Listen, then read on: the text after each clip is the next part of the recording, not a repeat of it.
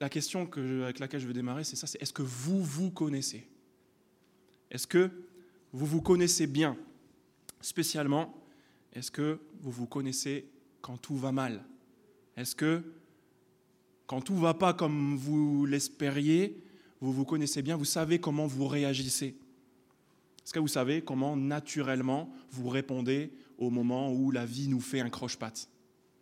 Je vous pose cette question parce que c'est ce qui occupait les premiers lecteurs de ce texte que Julia vient de nous lire. Hein, si vous nous rejoignez, vous ne pouvez pas être au courant, donc je veux juste vous, vous montrer ça. Euh, la semaine dernière, on lisait les trois premiers versets du chapitre 12, et le dernier verset disait Pensez en effet à celui qui a supporté une telle opposition contre lui de la part des pécheurs, afin de ne pas vous laisser abattre par le découragement. La communication de la semaine passée entre l'auteur de ce texte et les premiers lecteurs nous laissait à penser qu'ils étaient sujets au découragement, à l'abattement, comme, euh, comme, comme il le dit euh, là dans, dans, dans, dans ce verset. Pourquoi? Ça, on l'a vu il y a quelques semaines au chapitre 10. Si vous tournez la page avec moi, vous verrez au verset 25 qu'ils étaient tellement sujets à l'abattement, c'était un processus qui avait déjà bien, bien, bien démarré, parce qu'au verset 25, il dit, N'abandonnons pas notre assemblée. Il y a des gens qui étaient tellement abattus, tellement découragés, ils avaient déjà jeté l'éponge, ils étaient, partis. Ils avaient quitté le groupe de ces personnes à qui l'auteur est en train d'écrire. Et pourquoi Pourquoi est-ce qu'ils avaient fait ça? Ben, Tout simplement, on voit quelques détails à partir du verset 32. Souvenez-vous des premiers jours après avoir été éclairés. Pourquoi est-ce qu'ils sont sujets à l'abattement? Pourquoi est-ce qu'il y a des gens qui avaient quitté? C'est qu'en fait, tout ce qui se passait bien, les premiers jours, les beaux jours d'avant, tout ça, c'est terminé. Ils en sont bien loin. Toutes les choses ont changé. Rien n'est plus pareil. Regardez la suite du verset 32. Vous avez supporté, après avoir été éclairés ces beaux premiers jours, un grand et douloureux Le quotidien des gens à qui cet auteur écrit aujourd'hui, c'est ça, c'est un grand et douloureux combat. C'est une situation longue, un combat difficile, une situation longue et inextricable. Ils, devaient certainement être en train de se dire, on n'en voit pas le bout. Quand est-ce que ça va s'arrêter? Un long et difficile combat. Peut-être ils ont dû se dire, ça va jamais s'arrêter en fait on va peut-être devoir vivre avec. Et la pensée de vivre avec, ça devait les miner encore plus. Ils devaient se dire, mais je tiendrai pas, c'est pas possible. J'y arriverai pas. Voilà pourquoi ils sont sujets à l'abattement. Et c'est pas tout. Regardez le verset 33, on a appris d'eux que tantôt ils étaient publiquement exposés aux injures et aux persécutions. Dans leur abattement, ils étaient en train de vivre un rejet au minimum des, situations, de, des relations euh, difficiles, mais, peut-être pour certains, ils n'avaient plus personne vers qui se tourner. Ils étaient tout seuls. Ils avaient été trahis, ils, étaient en souffrance, ils, ils étaient en train de subir peut-être des blessures qui vont durer et qui vont emmener avec eux pendant très longtemps. Tout seuls, solitude, violence, peut-être du rejet. Voilà ce qu'ils étaient en train de vivre. Et il y avait des moments où ça allait un peu mieux. Mais regardez ce qui se passait quand ça allait mieux, dans la suite du verset 33. On dit Tantôt vous étiez publiquement exposés aux injures et aux persécutions, et quand ça allait mieux, qu'est-ce qui se passait? Tantôt vous vous montriez solidaire de ceux qui se trouvaient dans la même situation. Il y avait deux choix pour eux. Soit ils étaient en train de morfler et d'être rejetés, ou quand ça allait un peu mieux, mais ils devaient aider les autres qui étaient dans la même situation. Imaginez le fardeau. Ils sont découragés quand ils ont enfin la tête qui sort de l'eau. Ben, ils doivent aider les autres qui sont dans la même situation. C'est trop pour eux. Ils ne pouvaient pas s'en sortir, très certainement. Voilà pourquoi ils étaient dans l'abattement. Et rajoutez à ça encore le verset 34 qui dit, en effet, vous avez eu de la compassion pour moi dans ma prison et vous avez accepté qu'avec avec joie qu'on prenne vos biens.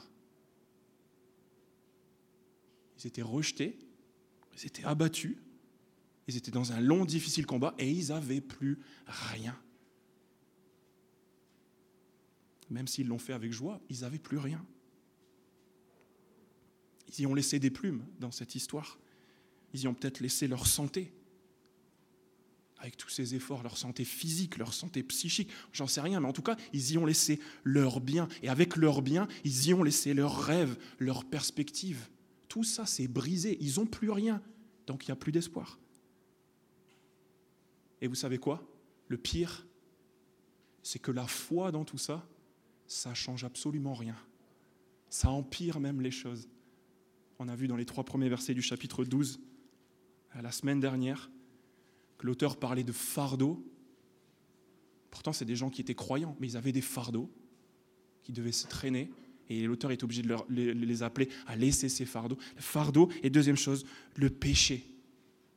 Rajouter à tous ces problèmes les rejets, le, dénuement, le fait d'être dépouillé, le péché encore. Ils doivent encore se préoccuper de choses qui ne les intéressaient pas du tout avant qu'ils soient chrétiens. Vous voyez dans quelle situation, pourquoi ils peuvent être accablés? Et si ce n'était pas assez encore, on voit très bien que ce qui leur arrive, mais ils ne l'ont pas cherché du tout en fait. C'est totalement injuste.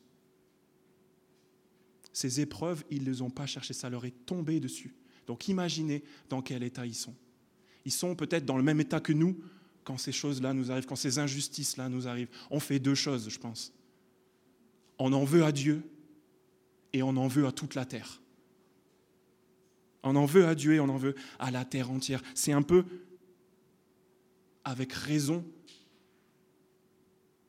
la réponse qu'on peut apporter. Je parlais avec une personne hier qui me disait, euh, moi, dans, la, foi dans ma famille, ça s'est arrêté à mon grand-père, parce que mon grand-père, il a vécu la guerre. Et il a, arrêté de croire en Dieu. Normal. Quand tu vois des choses comme ça, des injustices, t'en veux à Dieu, tu es en colère contre lui. Et pour les chrétiens, c'est exactement la même chose. On ne va pas dire qu'on est en colère contre Dieu quand on subit des injustices, mais au moins on doute, on se pose des questions. Est-ce que j'ai fait quelque chose de mal pour que tout ça, ça m'arrive? Est-ce que j'ai péché et du coup Dieu me corrige, comme pourrait laisser sous-entendre ce texte? Ou est-ce que Dieu a changé d'avis? En fait, une fois il m'aime, une fois il m'aime pas, qu'est-ce qui se passe? Ou il y a un truc que je n'ai pas compris peut-être aussi. Peut-être que je dois m'ouvrir à des choses que je connaissais pas jusqu'ici, je vais aller faire un tour peut-être ailleurs, parler avec d'autres personnes, un tour sur YouTube. Il y a des gens peut-être qui peuvent, régler ma, situation. On en veut à Dieu, chrétien ou pas, on en veut aux autres. Quand on souffre, juste laissez-moi tranquille. On s'isole, on dit aux, autres, juste un instant, laissez-moi tranquille, arrêtez de me parler, je veux être seul.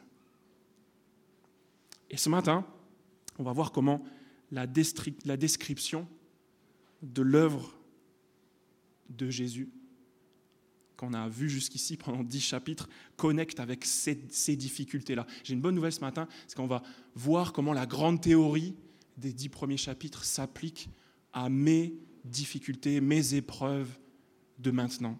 Ça, c'est une bonne nouvelle. On va voir comment la théologie, ça peut être intéressant quand tout va mal. Ce qu'on a appris sur Jésus et son œuvre, ça va avoir un impact sur ces deux choses dont je vous parlais, fait d'être en colère contre Dieu ou d'envoyer les autres bouler. C'est les deux points qui sont dans vos bulletins. Normalement, cette théorie, elle va nous donner un nouveau regard sur Dieu et un nouveau regard sur les autres, une toute nouvelle perspective sur nos épreuves. C'est ce que j'espère. Et je veux juste dire un mot à ceux qui souffrent à Saint-Aubin, peu importe si vous êtes reconnu un peu dans, dans la situation des premiers auteurs, s'il y a au moins un détail, vous dites ça c'est ma vie, je veux juste vous dire ce matin que je prie, j'ai prié que ce que vous allez entendre maintenant, ça vous relève, que ça vous fasse du bien comme ça m'a fait du bien. C'est pour moi le seul objectif de la matinée. Pour ceux qui n'ont pas souffert, qui ne souffrent pas, je ne vais pas vous annoncer la mauvaise nouvelle que de, toute façon bientôt vous allez souffrir. Je, pense que vous allez vous en rendre compte vous-même, mais, mais j'espère que ça vous prépare à ça. Une nouvelle perspective sur l'épreuve. Donc, qu'est-ce qu'on a appris? Sur Jésus et son œuvre. Je ne vais pas résumer dix chapitres, on va juste aller à un endroit pour montrer sur quoi l'auteur rebondit pour dire ce qu'il nous dit euh, aujourd'hui. Et c'est au chapitre 2, à la page 788. Ça remonte dans notre mémoire, mais vous allez voir, normalement, ça a été bien, bien intégré pour ceux qui étaient là au chapitre 2. Pour les autres, vous allez le découvrir. La théorie du chapitre 2, au verset 10, c'était la suivante. Quand il parlait de Jésus et de son œuvre aux chrétiens, il disait, En effet, celui pour qui et par qui, Donc Hébreu 2, verset 10, page 788.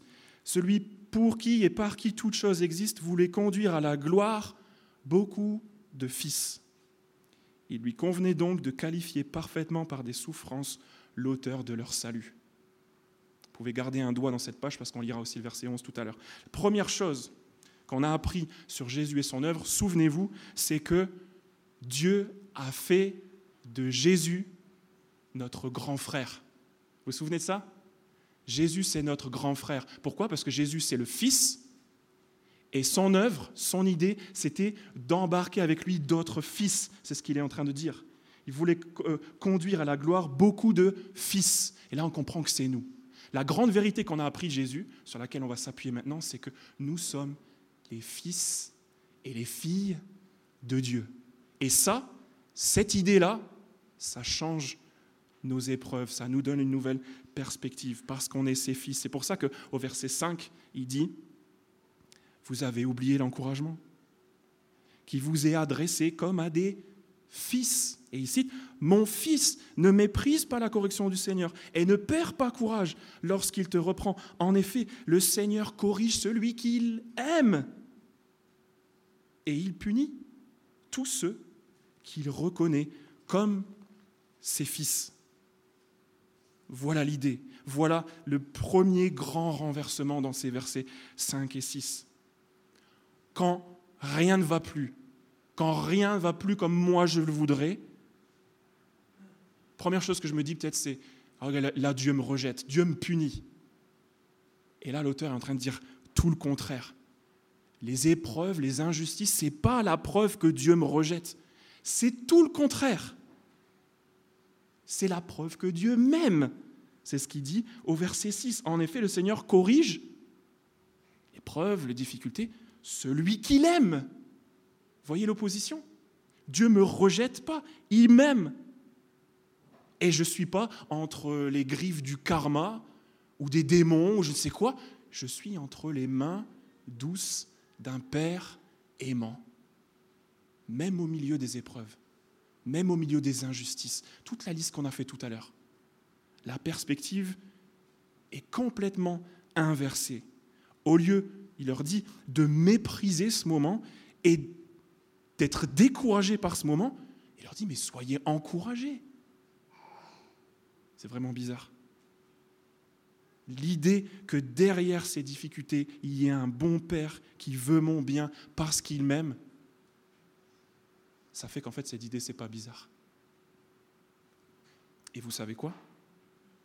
Si on reste dans cette idée, si on croit ce que l'auteur est en train de dire, qu'on est ses fils d'un bon père qui prend soin de nous, même au milieu des épreuves, la bonne nouvelle, c'est qu'en fait, en tant que fils, on peut lui dire quand on peut plus supporter, quand tout va mal, on a le droit de lui dire.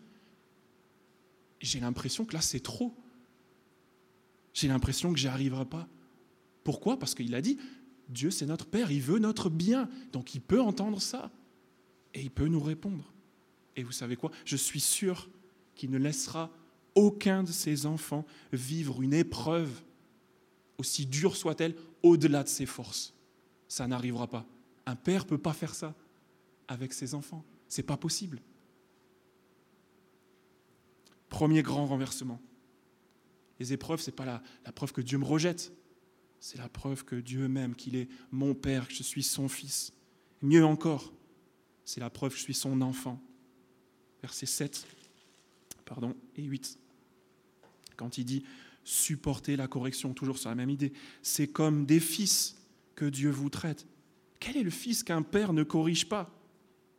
Mais si vous êtes dispensé de la correction, à laquelle tous sont part, c'est donc vous êtes des enfants illégitimes, des orphelins, et non des fils voyez comment il inverse les choses quand, on est en train de souffrir, on dit mais qu'est-ce que j'ai fait pour mériter ça? Moi, je ne mérite pas ça. Et lui est en train de dire, tu mérites ça parce que tu es un fils.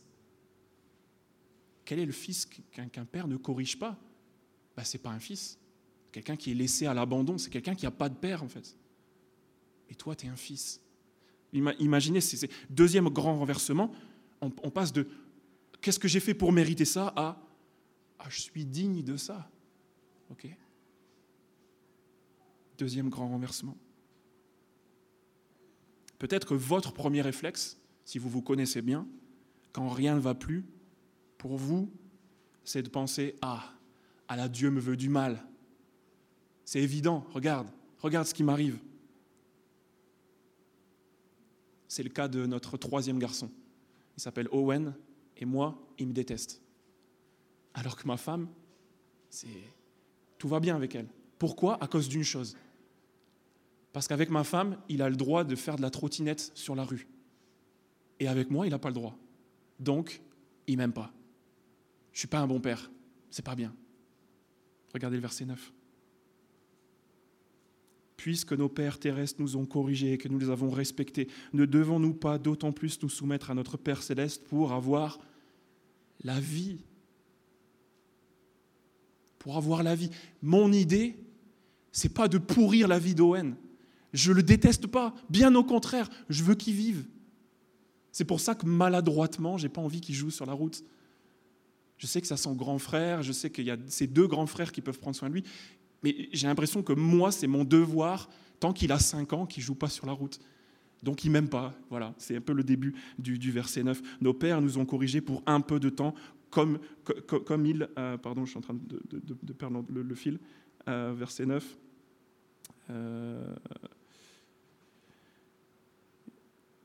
nos pères, nous ont, nos pères terrestres pardon, nous ont corrigés et que nous avons respectés, ne devons-nous pas d'autant plus nous soumettre à nos pères célestes C'est le verset 10. Nos pères nous corrigeaient pour un peu de temps comme ils le trouvaient bon. Voilà, ça c'est mon cas.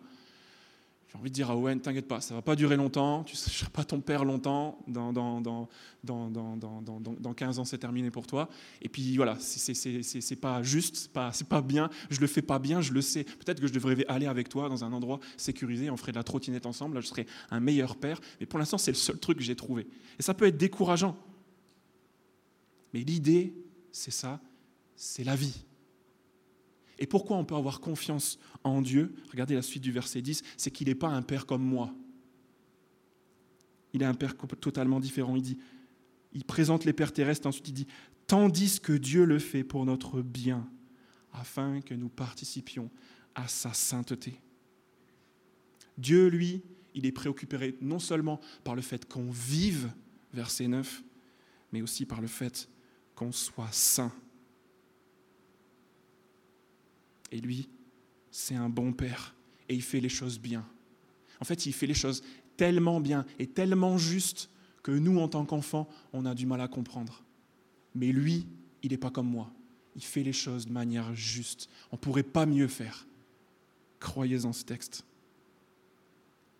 je pense encore une fois à ceux qui sont en train de souffrir, là, qui entendent ça, qui se disent euh, Oui, ok, je vois les arguments qui, qui, qui, qui, s'amoncellent, mais c'est pas facile. Hein de vivre ce que je suis en train de vivre. Si tu étais à ma place, je ne sais pas si tu serais en train de, dire ce que tu es en train de dire dans le micro. Rassurez-vous, l'auteur est en train de dire exactement la même chose. C'est pas facile, on n'est pas en train de vivre sur un nuage dans les épreuves, même quand on a une nouvelle perspective sur les épreuves. C'est pour ça qu'il dit au verset 11, certes, c'est vrai, au premier abord, toute correction semble un sujet de tristesse et non de joie. On n'est pas en train de dire forcez-vous à penser que c'est super de souffrir. Ouais, génial. Non, il dit c'est vrai, c'est triste, c'est dur. On n'a pas envie de passer par là. C'est évident. On est juste en train de changer de perspective. On n'est pas en train de nier la réalité. C'est vrai, c'est dur. Mais regardez bien ce qu'il dit dans la suite du verset 11. C'est vrai, c'est dur, mais quand je suis en train de me demander est-ce que ça a du sens en fait ce que je suis en train de vivre? Est-ce que vraiment ça va m'apporter quelque chose? Lui, il lève le voile à la suite du verset 11 et il dit, certes, au premier abord, toute correction semble un sujet de tristesse et non de joie, mais elle produit plus tard chez ceux qu'elle a ainsi exercé un fruit porteur de paix, la justice. Quand j'ai l'impression que ça ne finira pas, il y a ce voile qui se lève sur ce qui arrivera bientôt. Et en fait, réfléchissez bien aux moments les plus durs de votre vie dans le passé. Est-ce que vous ne vous dites pas, ça a produit ça aujourd'hui? J'en suis arrivé là aujourd'hui. Des, trucs très lointains, on arrive déjà à voir qu'en fait, ça a pu produire des bons fruits aujourd'hui. Et cette perspective-là, elle doit nous encourager, nous dire qu'en fait, ce qu'on est en train de vivre maintenant, ce sera exactement pareil plus tard. Ça nous procure la vie, verset 9, la sainteté, verset 10, la justice, la paix, verset 11. Je peux être conscient que là, on est peut-être un peu trop théorique. Et certainement, le bon pasteur de l'Épître aux Hébreux, il avait cette conception aussi. Et du coup, il n'a pas fait que donner des arguments pour avoir une nouvelle perspective. Il a aussi donné des images. Et quelles images? Il dit au verset 12, Fortifiez donc vos mains défaillantes et vos genoux flageolants. Et quand les premiers lecteurs lisent ça, vous savez ce qu'ils font? Ils pleurent parce qu'ils ont dans la tête des images qu'on va regarder maintenant dans Ésaïe 35. Venez avec moi dans Ésaïe 35. Imaginez bien la situation dans laquelle ils sont et ils ont toutes ces belles images qui leur viennent en tête. Ésaïe 35, page 464.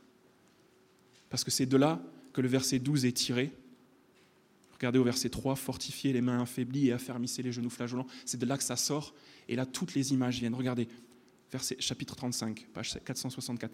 Le désert et le terrain sec se réjouiront. La plaine aride exprimera sa joie et fleurira comme un narcisse. Elle se couvrira de fleurs et exprimera sa joie par des chants d'allégresse et des cris de triomphe. La gloire du Liban sera donnée, de même que la splendeur du Carmel et du Saron. On verra la gloire de l'Éternel, la splendeur de notre Dieu. Fortifiez les mains affaiblies et affermissez les genoux flageolants. Dites à ceux qui ont le cœur battant, fortifiez-vous, n'ayez pas peur. Voici votre Dieu. Elle viendra, la vengeance, la rémunération de Dieu. Il viendra lui-même pour vous sauver. Alors, les yeux des aveugles seront ouverts et les oreilles des sourds seront débouchées. Alors le boiteux sautera comme un cerf, et la langue du muet lancera des cris de joie. Oui, de l'eau jaillira dans le désert, et des ruisseaux dans la plaine aride. Terre brûlante deviendra un étang, et la terre aride se changera en source d'eau. Dans le repère qui servait de gîte au chacal, pousseront des roseaux et des joncs. Il aura là une route, un chemin qu'on appellera chemin de la sainteté. Vous voyez les images qu'ils ont dans la tête? Qu'est-ce que ça a dû leur faire du bien? En plus de la citation du proverbe, de Proverbe 4, ils, comprennent encore que tout ça, c'est pour leur faire acquérir la sagesse. Vous voyez toutes ces promesses qui s'accumulent et qui nous offrent un nouveau regard sur Dieu. Dieu, c'est pas mon bourreau, c'est mon Père et il prend bien soin de moi. Il est en train de m'enrichir. J'ai des problèmes de genoux. J'ai un problème au genou gauche qui dure depuis très longtemps. Et pour le solutionner, il y a quelques années, j'ai rien trouvé de mieux que de me dire puisque j'ai mal, je vais arrêter de courir. Effectivement, j'ai arrêté de courir et j'avais plus mal. Voilà. Mais au fil des années, en évacuant ce problème, comme je courais plus, j'ai commencé à prendre du poids. Et comme j'ai pris du poids, bah, ça a appuyé sur le genou. Donc la douleur est revenue. Qu'est-ce que j'ai trouvé de mieux C'est de m'appuyer un peu plus sur la jambe droite, et ça allait mieux. Jusqu'à ce que ça revienne, parce qu'en fait, j'ai dû aller chez le kiné, j'avais les muscles la jambe gauche qui m'a dit ils sont atrophiés. On voit que tu compenses en fait, tu, tu évites la douleur, mais en fait ça te crée encore plus de problèmes, ça te crée encore plus de douleur. Et là, j'ai eu une idée euh, qui m'a été inspirée par un, frère de l'Église.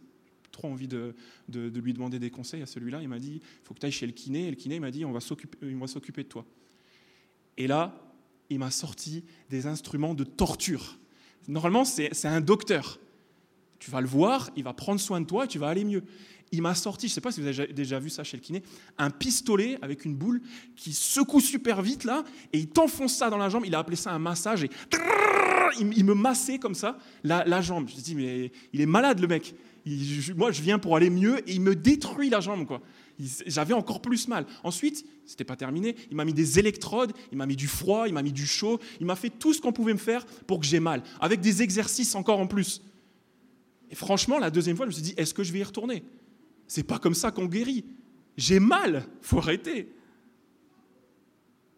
Et avec le temps, j'ai découvert un truc que je savais pas du tout, c'est qu'en fait les muscles tiennent le, genou. Donc en fait, en me remusclant, en cassant euh, ce, qui était, ce, qui était, ce qui était fragile, la jambe, elle est devenue plus forte. Ça a permis de maintenir le genou en place. Donc je me suis remis et j'ai pu supporter mon poids. Mais j'ai voulu aller encore un peu plus loin. J'ai cherché à faire de nouveaux exercices pour être plus fort, plus mobile. Et aujourd'hui, ces douleurs-là, c'est terminé. Je ne suis pas juste en train de vous raconter ma vie. C'est juste qu'au verset 12, c'est exactement l'illustration que l'auteur utilise. Il dit, dans la suite du, verset 12, du verset 13, pardon, et faites des voies droites pour vos pieds, vos pieds, afin que ceux qui est boiteux ne se démettent pas, mais plutôt soient guéris. Voilà où on en est aujourd'hui.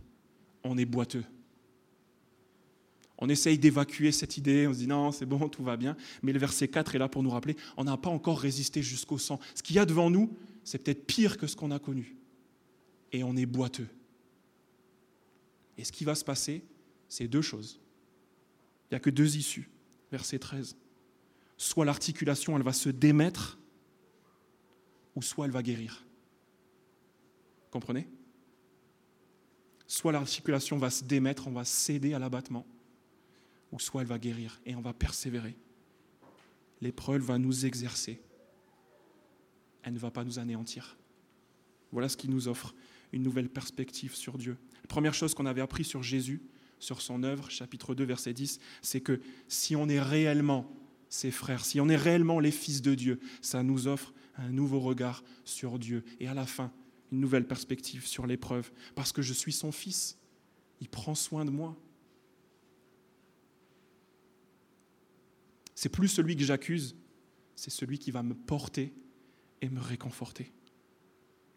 La deuxième chose qu'on a appris sur Jésus, chapitre 2, verset 11, c'est qu'en étant ses frères, il nous emmène à un endroit bien particulier. Chapitre 2, verset 11, page 788. Vous vous souvenez, on a lu le verset 10 qui nous disait qu'on est ses frères, les fils de Dieu. Et il nous entraîne, verset 11, de fait, celui qui procure la sainteté, et ceux qui en bénéficient ont tous une seule et même origine. C'est pourquoi il n'a pas honte de les appeler ses frères. Le but de ce grand frère-là, Jésus, c'est quoi? C'est de nous procurer la sainteté. C'est pour ça que l'on en est rendu ce matin à lire le verset 14 qui dit Recherchez la paix avec tous et la progression dans la sainteté. Sans elle, personne ne verra le Seigneur. Après le réconfort des 13 premiers versets, là où on sait que Dieu c'est notre Père qui prend soin de nous, il y a des forces que Jésus nous communique pour rechercher. C'est les deux grands, grands, deux gros impératifs. Verset 7, supporter.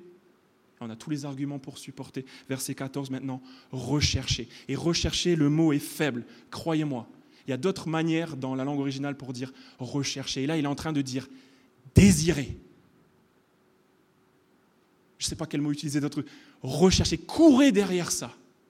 C'est ça votre objectif. Votre objectif, c'est plus de pleurer pour le moment où ça va s'arrêter, c'est plus de chercher à sortir de la souffrance, c'est la sainteté et la paix avec tous. Je ne sais pas pour vous, mais pour moi, ça solutionne tellement de mes problèmes. Parce que quand il m'arrive une tuile, première chose que je fais, c'est pourquoi? Pourquoi? Pourquoi? Mettez tout ce, que, vous voulez mettre derrière. Pourquoi est-ce que mes enfants, ils m'en font baver? Je ne suis pas en train de parler de moi ici, mais pourquoi est-ce que mes enfants m'en font baver? Pourquoi est-ce que ma femme est malade? Pourquoi est-ce que j'ai perdu des plumes dans cette histoire? Imaginez toutes les situations, tous vos pourquoi. Pourquoi, pourquoi, pourquoi? Et moi, je suis en train de me dire, la réponse à cette question, elle est là. Pourquoi? Pour que je recherche la progression dans la sainteté et la paix avec tous, sans laquelle je verrai le Seigneur. La réponse à tous mes pourquoi, elle est là. Pour que je recherche la sainteté. Et deuxièmement, il faut noter que cet impératif, c'est un impératif pluriel. Ça ne veut rien dire en français, forcément c'est pluriel, euh, mais je veux dire, c'est un impératif ensemble. C'est pour ça qu'il rajoute par exemple la paix avec tous, et c'est pour ça que dans les versets 15 à 16, il va parler de la communauté, en fait, il va parler des uns et des autres. C'est un truc qu'on doit faire, pas juste chacun dans notre coin, sans quoi on va s'essouffler, mais ensemble, tous ensemble, entourés. Pourquoi c'est important? Ben, Vous connaissez la logique, en étant les fils d'un seul et même Père, tous ensemble, ben, on est aussi les frères et sœurs d'une même famille. Et ça aussi, c'est une bénédiction. C'est une bénédiction d'avoir un père qui prend soin de nous, mais aussi d'avoir des frères et sœurs qui sont de la même famille que nous. Et du coup, ça fait que mes épreuves, que nos épreuves à nous, c'est nos épreuves à nous. Vous voyez ce que je veux dire? C'est là où la, perspective change sur les autres. Je ne suis pas en train de souffrir tout seul dans mon coin, personne ne peut me comprendre et je veux que personne me parle. On est tous concernés. On va tous rechercher ensemble la sainteté et la paix. Comment est-ce qu'on va le faire? En faisant trois choses. L'auteur utilise le verbe veiller ensemble. Trois choses, verset 15, à ne pas s'isoler. Deuxième partie du verset 15, à ne pas nous infecter les uns les autres. Et troisièmement, à ne pas se laisser aller. Regardez avec moi. La logique, c'est celle-là. Quand, quand, quand, on souffre, on a tendance à s'isoler. On a tendance à besoin d'être au calme, d'être seul, de couper un peu. Laisse-moi souffler.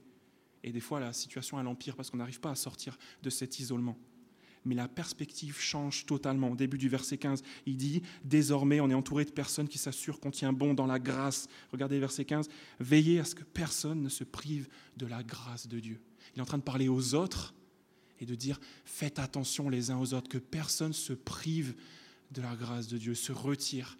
Restez ensemble, compacts, face à tout ce qui est en train de vous arriver. Ce n'est pas vos douleurs personnelles, c'est vos douleurs à tous et faites bien attention que tout le monde profite de la grâce pour tenir. Deuxièmement, souvent quand on souffre, on peut emmagasiner de la rancœur envers les autres. Selon les situations, on peut avoir tendance à se plaindre de quelqu'un ou à quelqu'un, ou alors avoir envie de se venger ou, ou de dire notre découragement. Et sans vouloir, on pourrait même entraîner d'autres personnes dans notre désespoir, en fait. Un peu comme une mauvaise herbe. Ça pousse tout doucement, on s'en rend pas vraiment compte, on a l'impression peut-être que ça va être une fleur, mais ça finit par étouffer les autres plantes. C'est l'image qui est utilisée dans la suite du verset 15. Veillez à ce que personne ne se prive de la grâce de Dieu. Et deuxièmement, veillez à ce qu'aucune racine d'amertume produisant des rejetons ne cause du trouble et que beaucoup n'en soient infectés. On est en train de rechercher ensemble la paix ensemble et la sainteté. On ne veut pas s'infecter les uns les autres. Vous voyez l'idée? Perspective sur les autres change. Et enfin, se laisser aller, parce que quand on souffre, on peut très rapidement trouver juste l'idée de s'accorder un peu de... Mettez ce que vous voulez derrière. On veut juste se réconforter un petit peu, on veut un peu compenser. Ça a été dur ces derniers temps, ça a été dur aujourd'hui, donc j'ai bien le droit au moins une soirée de me lâcher. Dieu comprendra. Je demanderai pardon plus tard. C'est tout l'opposé de ce qu'on est, appelé à chercher, à désirer, la sainteté. Pas à se laisser aller. Et c'est pour ça que l'auteur utilise l'exemple d'Ésaü. Pour ceux qui ne connaissent pas Ésaü, c'est même pas un exemple, c'est un contre-exemple. Ésaü, c'est le frère de Jacob, c'est le fils préféré de son père l'histoire c'est l'aîné. Et du coup, comme c'est l'aîné, il a reçu la promesse et bientôt, très bientôt, la réalisation de toutes les bénédictions de la famille. En fait, si vous ne connaissez pas Ésaü, il va bientôt hériter. Et il va hériter, croyez-moi, d'un sacré magot. Tout ce que, qui appartient à son père, tout ce, que, tout ce que la famille a amassé, ça va lui revenir quasiment en totalité. Et c'est imminent parce que son père est en train de mourir. Et dans l'histoire de Genèse chapitre 25, qu'est-ce qui se passe? Il rentre justement exténué du boulot le soir. Il a tout donné dans la journée, il n'en peut plus, et là il est prêt à se laisser aller, à lâcher les vannes, dire c'est bon, j'y ai le droit, j'ai donné aujourd'hui. Et le texte nous dit, c'est très intéressant, il est accablé par la fatigue. Accablé par une fatigue d'une journée de travail. Et donc quand il a faim, il dit à son frère, serre-moi à manger. Son frère, il était dans la cuisine, et son frère lui dit, je te fais à manger si tu me donnes tout ton héritage. Il dit, ça vaut pas. Il y a une compensation à donner, n'est-ce pas? C'est pas ce qu'il répond. Il lui dit, je vais mourir. À quoi ça me sert cet héritage? Prends-le. Juste serre-moi à manger. En un instant, il échange tous ses privilèges en une parole chapitre 25, verset 34, contre, vous savez quoi? Un potage de lentilles et du pain. Il aurait largement pu se les acheter, ces trucs-là. Un potage de lentilles et du pain. Je ne ferai pas de blague sur les lentilles. C'est absurde. C'est justement pour qu'on voie ce contre-exemple et qu'on se dise, je ne suivrai pas ce contre-exemple dans mes souffrances passagères. Je ne veux pas prendre le risque, comme il le décrit, de finir comme Ésaü, en regret et en larmes, nous disent les versets 16 et 17. Parce que moi, je ne suis pas de cette descendance-là. Nous, on n'est pas de cette descendance-là. Nous, on l'a appris, chapitre 2, versets 10 et 11, on est les frères et les sœurs d'un autre fils, pas d'Ésaü. On est les frères et les sœurs du fils qui a présenté, lui aussi, avec de grands cris et des larmes, lui aussi, des prières et des supplications au Père qui pouvait le sauver de la mort. Je suis en train de citer le chapitre 5 ici. Mais ce fils-là, lui, il a été exaucé à cause de sa piété, à cause du respect qu'il avait pour cet héritage qu'Ésaü a complètement lâché. Nous sommes les frères et sœurs de celui qui a appris la obéissance parce qu'il a souffert et qui est saint, parfaitement qualifié et devenu pour nous tous l'auteur d'un salut éternel. Nous, c'est de cette descendance-là que nous sommes. C'est pour ça que les épreuves, pour nous, c'est complètement différent. Et c'est tout ce que je nous souhaite et c'est ce que je vais demander à Dieu maintenant, si vous voulez bien.